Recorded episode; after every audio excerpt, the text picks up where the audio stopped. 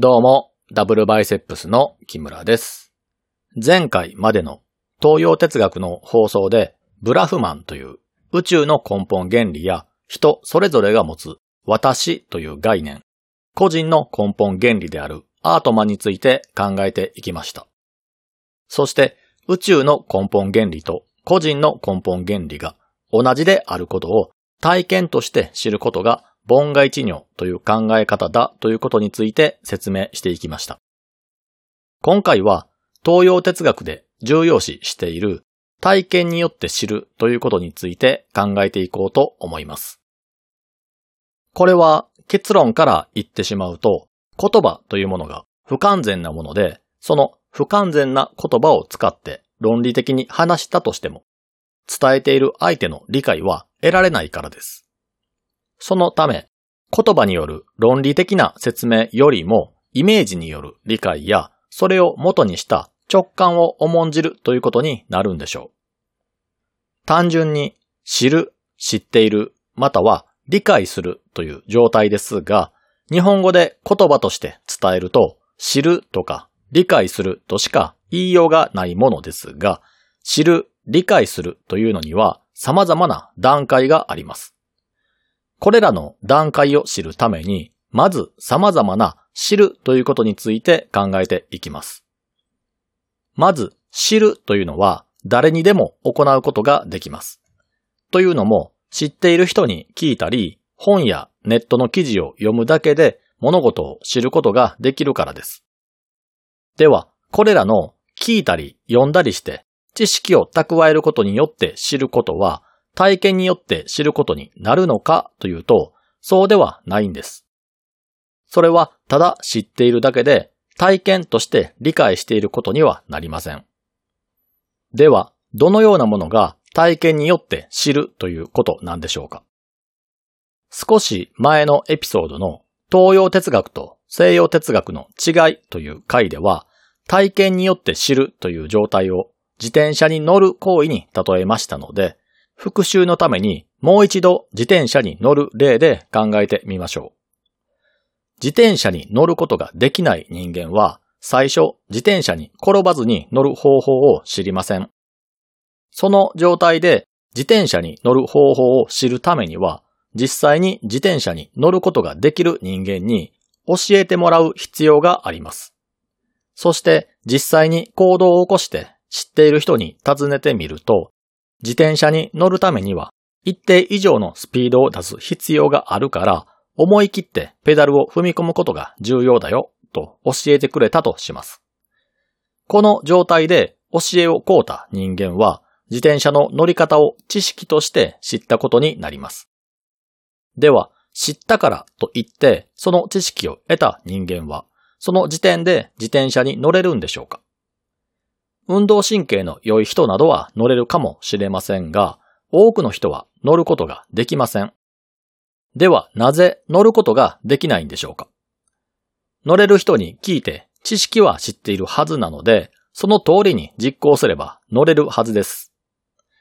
しかし、人から聞いて知識を得た人間は、記憶として知識を得ているだけなので、他の人から自転車に乗るコツを教えてと聞かれれば、先ほど教えてもらったことをオウム返しのように復唱することはできるんですが、それを体験として理解してはいないので、乗ることはできないということです。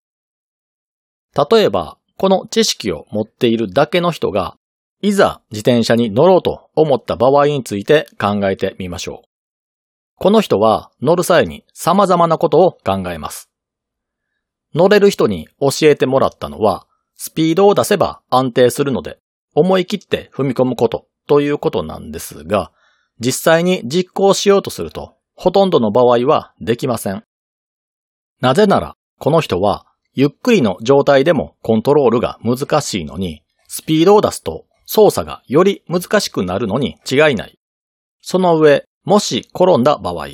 スピードが出た分だけ大きな怪我をするんじゃないのか。こんなことを考えてしまって、なかなか実行することができないんです。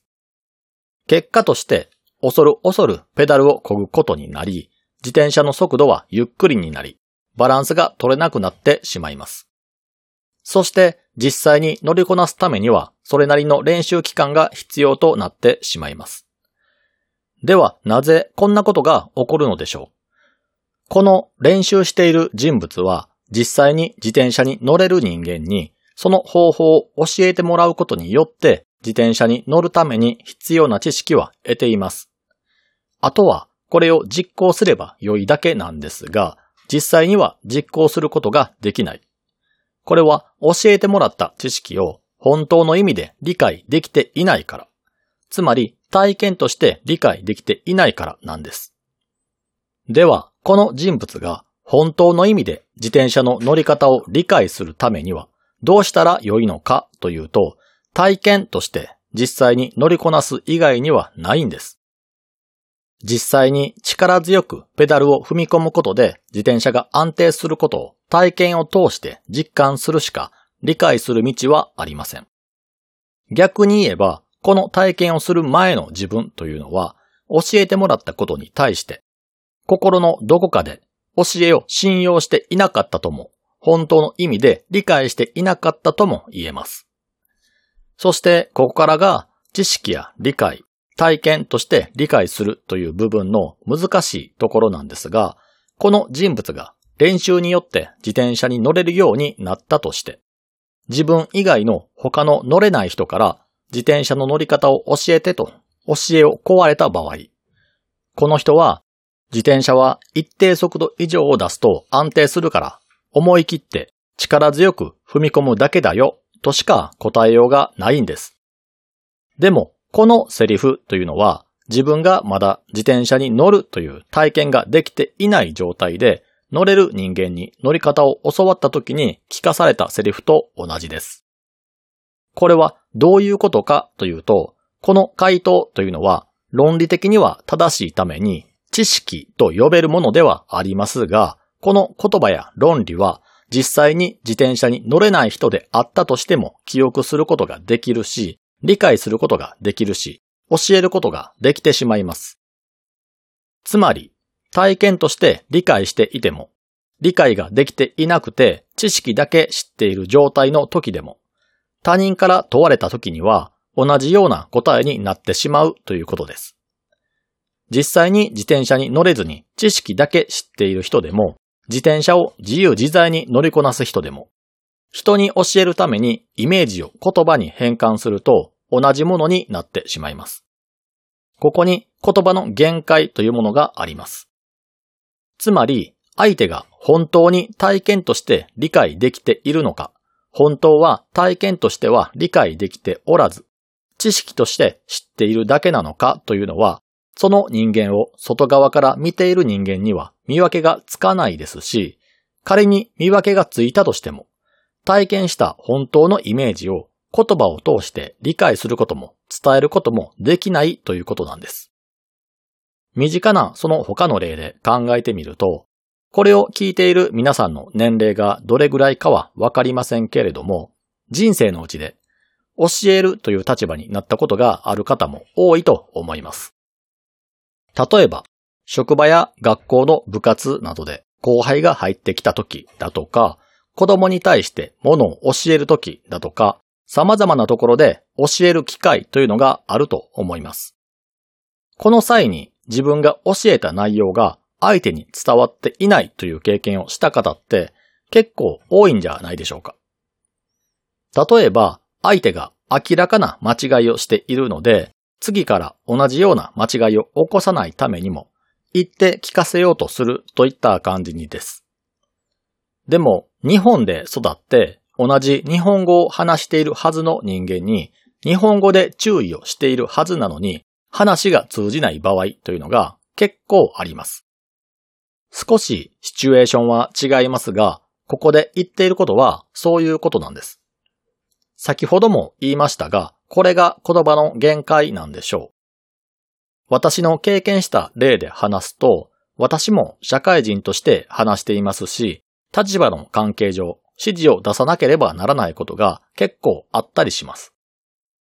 私が働いている業種は、繁忙期と換算期が割とはっきりしているので、換算期は仕事がなく、細々とした仕事と掃除ぐらいしかすることがないことも多いんです。私は普段技術を必要とする細々とした仕事を片付けたりするんですが、技術がなくてする仕事がない人には、換算機には掃除をしておいてと指示を出すことがあります。この時期ぐらいしか本格的な掃除というのができなかったりしますし、綺麗で整理整頓されている職場というのは、それだけで生産性が上がりますから、掃除も立派な仕事と言えます。でも、その指示を受けた人はやらないんですよ。というか、本人的にはやっているつもりなんですが、実際にやっている行動は散らかしているだけなんです。